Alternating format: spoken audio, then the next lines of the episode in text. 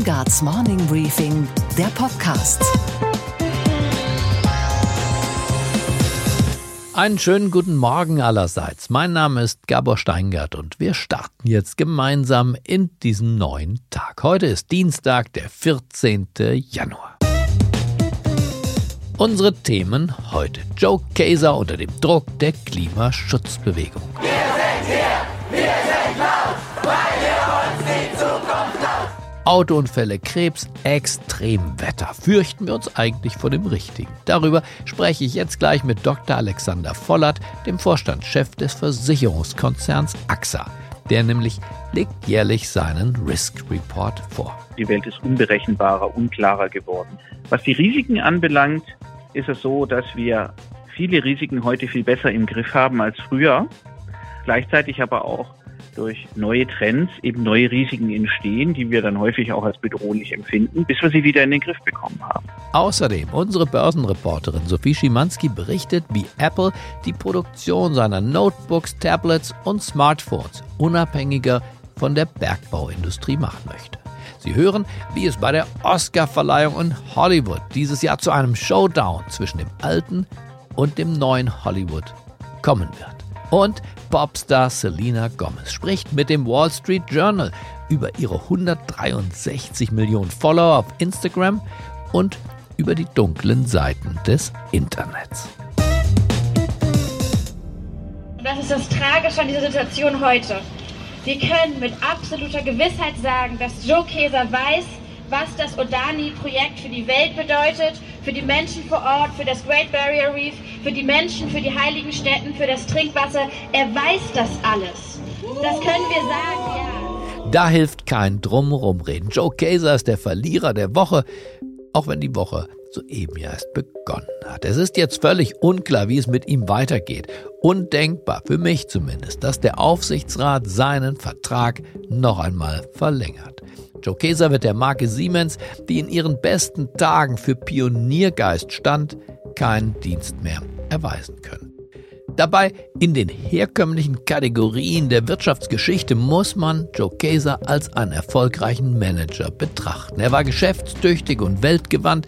Der Jet der Bundeskanzlerin war sein zweites Zuhause. Er verkaufte in Asien und in Amerika Kraftwerke und Eisenbahnen wie die Schausteller auf dem Wochenmarkt ihre Rubbellose. Die Tragik des Joe Kaeser aber beginnt jenseits der Bilanz. Nicht nur von Fridays for Future wird er als ökologisch rücksichtslos und sozial unempfindlich empfunden. Kommunikativ stolpert er mit seinen Tweets ohnehin durchs digitale Neuland nicht erst seit gestern. Er findet seit Tagen nicht den richtigen Ton, um den Dialog mit einer unruhig gewordenen Gesellschaft weiterführen zu können. Er bewundert Männer wie Elon Musk, die hoch höher am höchsten hinaus wollen. Elon Musk, der macht das nicht wegen Geld. He wants to make a difference in life. Ethik hält einer wie Joe Kaeser eher für die Petersilie auf der Kartoffel. Damit ist er allerdings die Regel nicht die Ausnahme. Eine ganze Generation von Managern sei so geprägt, sagt Professor Dr. Andreas Suchanek, der in Leipzig Wirtschaftsethik lehrt. In den letzten 20, 30 Jahren war in der BWL-Ausbildung, bei den MBA-Kursen und so weiter Ethik nicht wirklich ein Thema. Und die Folge ist, man hat es nicht parat. Man weiß gar nicht, wie man irgendwelche normalen betriebswirtschaftlichen Konzepte in Verbindung bringen soll mit dem, was Verantwortung heißt, was Nachhaltigkeit und so weiter. Und dieses Zusammenbringen ist etwas, was sehr viel anspruchsvoller ist als viel Denken. Das heißt, das ist schon in dem Sinne ganz gut für die Ethik. Dass jetzt deutlicher wird, ist es wichtig. Die Herausforderung ist tatsächlich, die bestehenden betriebswirtschaftlichen Kenntnisse in Zusammenhang zu stellen mit den Fragen von Verantwortung, von Fairness, von Integrität, Respekt und so weiter und so fort. Es geht nicht nur um Joe Kaeser, es geht um die Anerkennung einer fundamentalen Erkenntnis. Wir erleben die Demokratisierung der Demokratie. Geschäftsmodelle müssen heute der Gesellschaft zur Ratifizierung vorgelegt werden und nicht mehr nur dem Aufsichtsrat. Die Atomindustrie weiß, wovon hier die Rede ist. Ihre Akzeptanz war in Deutschland erloschen, noch bevor die gesetzlichen Laufzeiten der Kraftwerke sich diesen Gegebenheiten anpassten. Kanzlerin Angela Merkel war beim Atomausstieg doch nur die Notarin einer Gesellschaft, die nach Tschernobyl und Fukushima auf Abschaltung und Demontage bestand. Die Regierung hatte die Anti-AKW-Bewegung selbst mächtig befeuert, und zwar durch das Verbreiten von Unwahrheiten. Unvergessen Innenminister Friedrich Zimmermann, CSU. In dem sowjetischen Kernkraftwerk Tschernobyl ist es offenbar zu dem gefürchteten GAU gekommen, dem größten anzunehmenden Unfall. Herr Minister, ist eine Gefährdung der Bevölkerung der Bundesrepublik auszuschließen? Ja. Es geht heute Morgen nicht darum, ob der Atomausstieg sachlich geboten war. Es ist jetzt auch gar nicht wichtig, ob die Angst der Bürger vor genveränderten Nahrungsmitteln gerechtfertigt ist. Es ist unerheblich, ob die Casino-Mentalität der Investmentbanker wirklich die Weltfinanzkrise ausgelöst hat. Es geht um die Anerkennung eines demokratischen Prinzips. Und zwar eines Prinzips, das vor unser aller Augen dabei ist, seinen Aktionsradius von der Politik auf die Wirtschaft zu expandieren. Albert Camus hat das gut auf den Punkt gebracht. Was ist ein Mensch in der Revolte? Ein Mensch, der Nein sagt. Die Revolution unserer Tage ist höflich. Banken werden nicht gestürmt, nur reguliert. Den Fabriken der Atomwirtschaft droht ja keine Sprengung, nur die Abschaltung. Und der Siemens-Chef muss nicht die Guillotine fürchten, nur die Nichtverlängerung seines Vertrages. Und das für ihn Beruhigende am Ende fließt kein Blut, nur Geld. Am Montag wird von Fridays for Future in zwölf Städten gegen den Siemens-Konzern protestiert. Joe Keser dachte, er sei die Vorhut der Gesellschaft und ist nun die tragische letzte Kompanie. Mit den Werten des Gründers Werner von Siemens ist das heutige Schauspiel ohnehin nur schwer zu vereinbaren.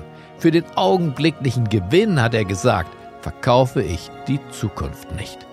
Die Familie Siemens, die heute in Zurückgezogenheit lebt, muss einmal mehr in jenes Unternehmen, das ja immerhin ihren Namen trägt, investieren.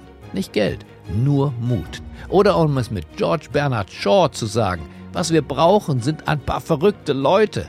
Seht euch an, wohin uns die Normalen gebracht haben.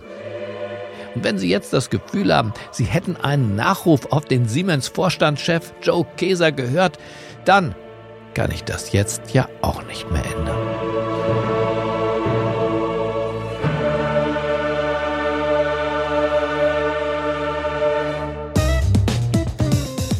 Wie gefährlich ist die Welt eigentlich? Darüber spreche ich jetzt mit einem Mann, dessen Geschäft das Risiko ist und der wie kein zweiter einschätzen kann, ob unsere Welt wirklich gefährlicher geworden ist. Dr. Alexander Vollert ist nämlich der Vorstandschef der AXA-Versicherung. Seit 2016 leitet er den Konzern und das Unternehmen gibt seit vielen, vielen Jahren den Future Risks Report heraus, der von AXA und von Eurasia Group erstellt wird. Das ist wiederum eine Denkfabrik, für die Ian Bremmer arbeitet und neuerdings auch Sigmar Gabriel. Ich hoffe, Sie werden jetzt nicht enttäuscht sein, denn wahrscheinlich fürchten auch Sie sich vor dem Falschen. Einen schönen guten Morgen, Alexander Vollert.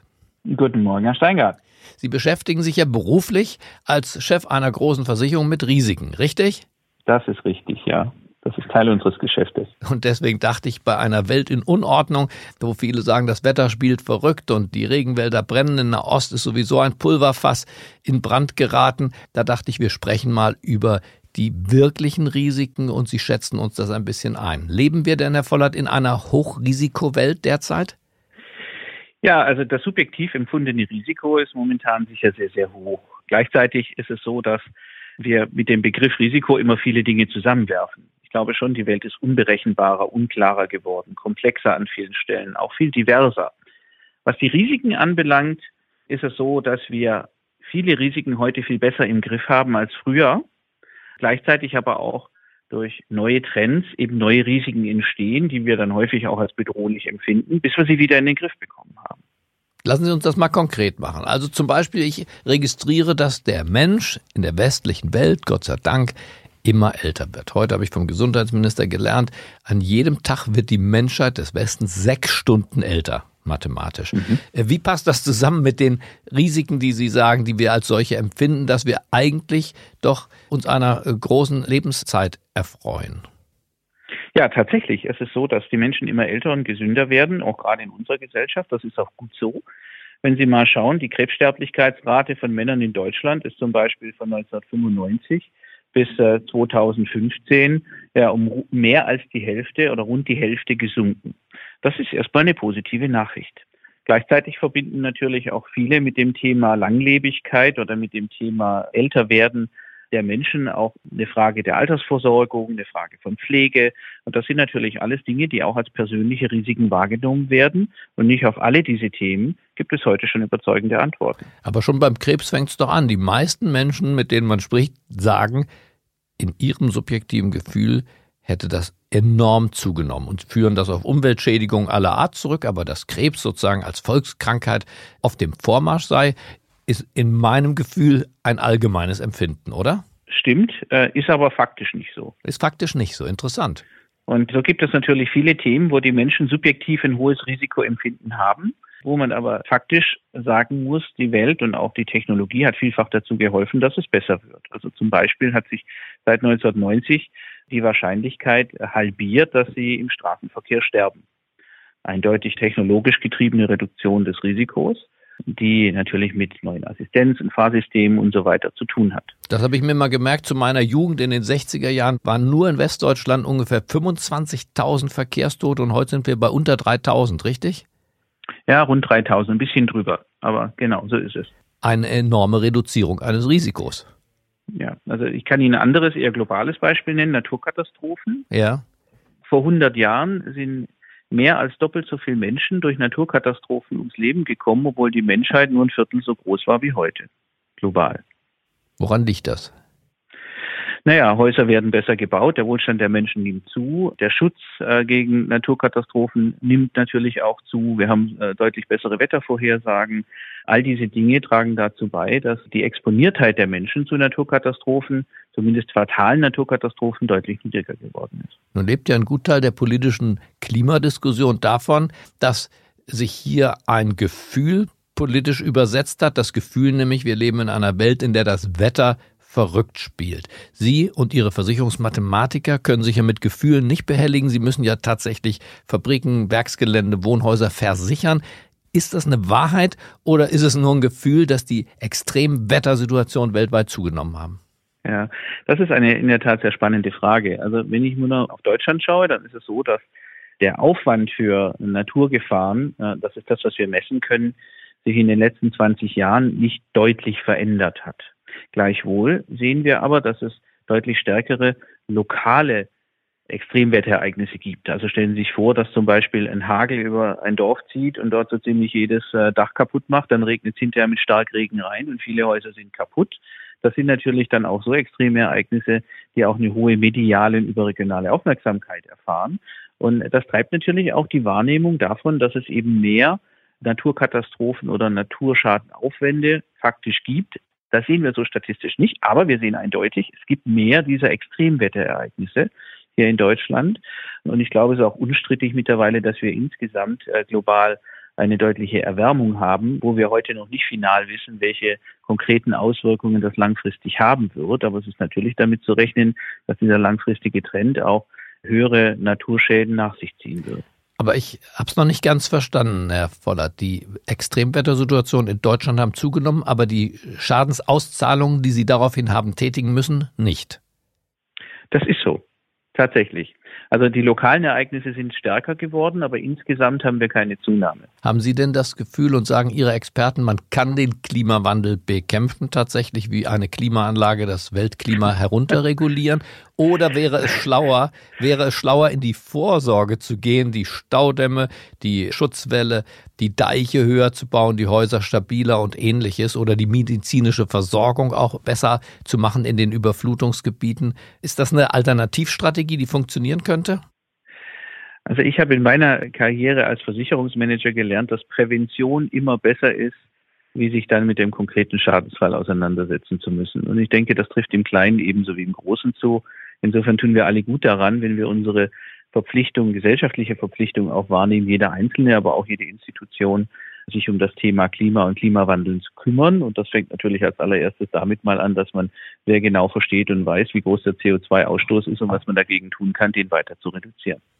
Okay, das eine tun, das andere aber nicht lassen. So ist es.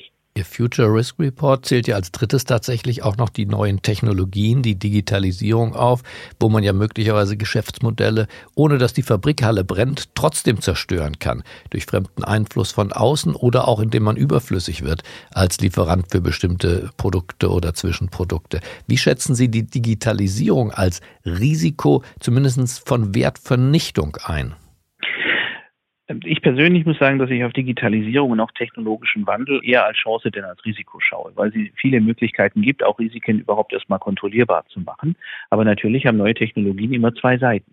Sie bedrohen erstmal Bestehendes, das ist so. Und äh, wir werden natürlich auch sehen, dass sich unsere Wirtschaft und Wirtschaftsstruktur durchaus massiv ändert. Also geht es darum, am Ende die Technologie für uns so nutzbar zu machen, dass wir eben zum Beispiel Firmen helfen, deutlich weniger für Cyberangriffe exponiert zu sein und äh, müssen dann selber sozusagen unsere eigenen Hacker haben, die dafür sorgen, dass sie verstehen, wo die Lücken in den Schutzwellen von der Systemlandschaft von einzelnen Unternehmen sind, um ihnen dann konkret auch sagen zu können, wo können wir sie schützen. Das wusste das ich gar nicht. fundamental die Art, wie wir arbeiten. Wie viele Hacker haben Sie an Bord? Ist ja interessant. ja, die sitzen bei uns in der IT-Abteilung und heißen nicht so. Die heißen dann eben einfach IT-Analyst. Aber am Ende des Tages äh, ist es natürlich durchaus sind das ähnliche Fähigkeiten, die wir brauchen. Früher ist man in die Fabrikhalle und hat am Ende die Sprenkleranlage begutachtet, ob die, wenn Feuer kommt, ausreichend äh, Wasser dann rauskommt, um das Feuer zu löschen. Heute müssen wir analysieren, wie groß die Exponiertheit eines Unternehmens gegen Cyberangriffe ist, um zu verstehen, wie wir sie besser absichern. Jetzt haben wir über alle Risiken gesprochen, Herr Vollert. Gibt es irgendwas, was uns Zuversicht machen sollte, wo Sie sagen, da ist mal ein Risiko, das ist fast, wir haben schon vorhin über den Verkehr kurz gesprochen, aber da gibt es ein Risiko, wo Sie sagen, das spielt heute im historischen Maßstab gar keine Rolle mehr. Da spüren wir Risikoerleichterung. Also wenn Sie über Gesundheit nachdenken, dann ist das ein sehr großes Feld, wo Themen, die uns früher beschäftigt haben, heute gar nicht mehr existent sind. Und viel davon hat auch mit medizinischem Fortschritt zu tun. Denken Sie mal an Penicillin und die Wirkung, die das hatte. Denken Sie an viele Impfungen, die wir haben, die Volkskrankheiten fast ausgerottet haben. Das sind alles Dinge, die geholfen haben, Risiken, die früher sehr, sehr existenzieller Natur waren, faktisch zu eliminieren. Wir haben schon über Verkehr gesprochen. Es gibt äh, viele weitere Bereiche des Lebens, wo die Risikosituation deutlich abgenommen hat. Die Dinge, die jetzt neu entstehen, zum Beispiel auch technischer Fortschritt, die vielfach als Risiko äh, gesehen werden. Da würde ich immer dafür werben, dass wir die mal als Chance nach vorne sehen. Wir haben da ganz viele Möglichkeiten, die zu gestalten, auch für die Zukunft zu nutzen. Also da gibt es eine Menge Möglichkeiten und äh, vor dem Hintergrund schaue ich persönlich ehrlicherweise auf die nächste Dekade ganz positiv. Das heißt, Sie sind nicht zur Angstmacherei und auch selber zu einer Ängstlichkeit verpflichtet qua Berufswahl. Zum Glück nicht, weil äh, man kann auch in einem Unternehmen nicht gestalten, auch für die, für die Kunden und auch für die Vertriebspartner und die Mitarbeiter, am Ende keine langfristige Vision und Perspektive nur auf Basis von Risiken zeichnen. Wir haben eine Menge Chancen und Möglichkeiten, die Zukunft zu gestalten. Und privat halten Sie sich auch daran? Keine Motorradfahrerei, kein Fallschirmspringer, fahren nur mit Helm auf dem Fahrrad? Nichts als die Wahrheit. Ich fahre tatsächlich aus tiefer Überzeugung mit dem Helm auf dem Fahrrad. Meine Kinder können das bestätigen. Das liegt aber auch daran, dass ich mal in jungen Jahren einen sehr schweren Fahrradunfall hatte und seitdem immer mit Helm fahre. Ich habe daraus also offensichtlich gelernt. Aber ich bin zum Beispiel auch der Ansicht, dass es eine Helmpflicht für E-Scooter geben sollte, ja, weil das zum Beispiel auch ein Risiko ist, wo wir jetzt schon sehen, da gibt es einen substanziellen Anteil an Verletzungen und auch ein großes Risiko, das heute einfach noch viel zu niedrig eingeschätzt wird. Anschnallpflicht im ICE? Äh, das äh, sehe ich nicht, nein. okay. Das sehe ich nicht. Ein Nullrisikoleben macht dann am Ende auch keinen Spaß. Herr Voller, dann bedanke ich mich für das muntere Gespräch und wünsche einen fröhlichen Tag. Ich bedanke mich, Herr Steingart, Ihnen auch. Und was war heute Nacht an der Wall Street los? Ein Roboter lässt Apple ergrünen oder zumindest grüner scheinen, als das Unternehmen tatsächlich ist. Daisy heißt dieser Recycling-Roboter und wird, so sagt es Apple jedenfalls, dafür sorgen, dass der Konzern zukünftig unabhängiger von der Bergbauindustrie sein wird. Was aber steckt dahinter? Darüber genau spreche ich jetzt mit unserer Börsenexpertin Sophie Schimanski in New York. Einen schönen guten Morgen, Sophie. Schönen guten Morgen. Daisy gibt es ja schon seit ein paar Jahren, aber Apple hat sein Recyclingprogramm für Edelmetalle und Mineralien jetzt ausgebaut. Wie sieht das aus, Sophie, und was bedeutet das für die Minenbetreiber? Naja, also wenn Apple das wirklich so konsequent durchziehen kann, dann geht natürlich ein wichtiger Kunde verloren, weil der eben weniger oft ihre Ware braucht. Apple macht das, weil sie klimafreundlicher und ressourcenschonender agieren wollen. Und ein netter Nebeneffekt ist natürlich, sie würden so unabhängiger von Zulieferern werden. Und genau deswegen zerpflückt jetzt dieser Roboter, Daisy heißt der, iPhones in gut ein Dutzend der Bestandteile, zum Beispiel Lithium, und dann kann das eben recycelt werden. Das ist zumindest der Plan. Apple könnte und will diese Technologie natürlich auch weiterverkaufen an Autobauer, die elektrische Fahrzeuge herstellen. Apple selbst sagt übrigens das hier. Sie konkurrieren nicht mit Minenbetreibern, die hätten nichts zu befürchten. Werfen wir doch schnell noch einen Blick auf die Berichtssaison, die ja heute beginnt. Auf welche Unternehmen, Sophie, schaust du besonders? Wer wird den Anlegern Sorgen machen und wer wird ihnen so richtig gute Laune machen? Was denkst du? Heute schaue ich mir Delta an, die Fluglinie. Da gibt es in wenigen Stunden Quartalzahlen und morgen finde ich Alcoa ganz spannend, den Aluminiumkonzern der ist traditionell immer als einer der ersten dabei bei der neuen Berichtssaison. Schlechte Laune, weil du nach Laune fragst, äh, schlechte Laune machen könnte Delta mit Blick auf die Erwartungen der Analysten. Zum Schluss noch ein schneller Blick auf Tesla, die Aktie auf dem Allzeithoch. Tesla ist wertvoller als jede andere amerikanische Automarke. Sophie, wird das jetzt noch weiter hochgehen oder ist Tesla damit an eine Decke gestoßen? Naja, es kommt ein bisschen darauf an, ob man jetzt auf die kurze Frist oder auf die lange Frist guckt. Ich sag erstmal, in der kurzen Frist sind wir oben angelangt, weil die Aktie eben logischerweise noch nie so teuer war auch. Das kann also auch einige abhalten, jetzt einzusteigen. Die Analysten, die wollen es auch noch nicht ganz glauben. Wirft man jetzt mal alle Analystenmeinungen zusammen, kommt es raus auf die Empfehlung Halten der Aktie. Then again, alle Analysten und deren Aktienziele verschwinden ja absolut im Rückspiegel gerade.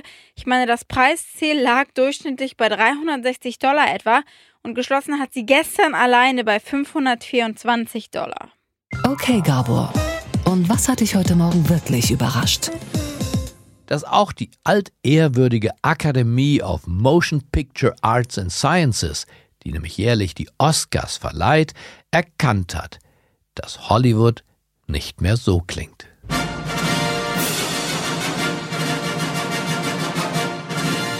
Hollywood, das klingt jetzt so. Das ist das Soundlogo von Netflix, der Streaming-Anbieter, der erst 1997 gegründet wurde, geht mit insgesamt 24 Nominierungen in das Oscar-Rennen. So viel wie kein klassisches Filmstudio in diesem Jahr. Ganz vorn bei Netflix liegt die Mafia-Verfilmung The Irishman mit Al Pacino und Robert De Niro. Es war wie in der Army. Du befolgst Befehle, tust das Richtige. Du wirst belohnt.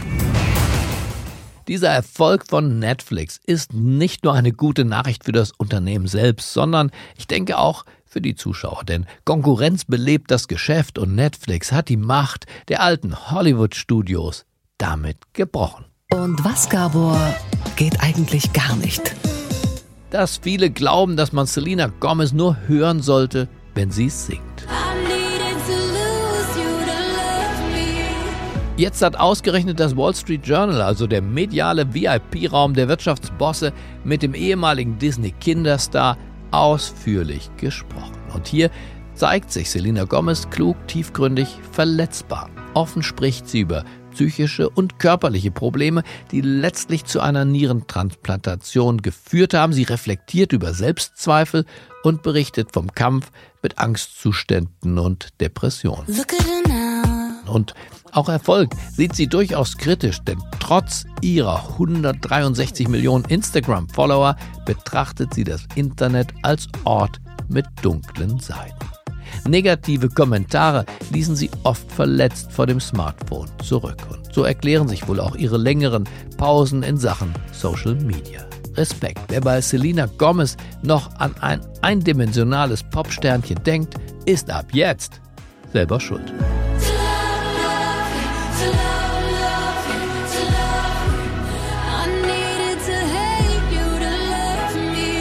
Ich wünsche Ihnen einen zuversichtlichen Start in diesen neuen Tag. Bleiben Sie mir gewogen. Es grüßt Sie auf das Herzlichste. Ihr Gabor Steingart.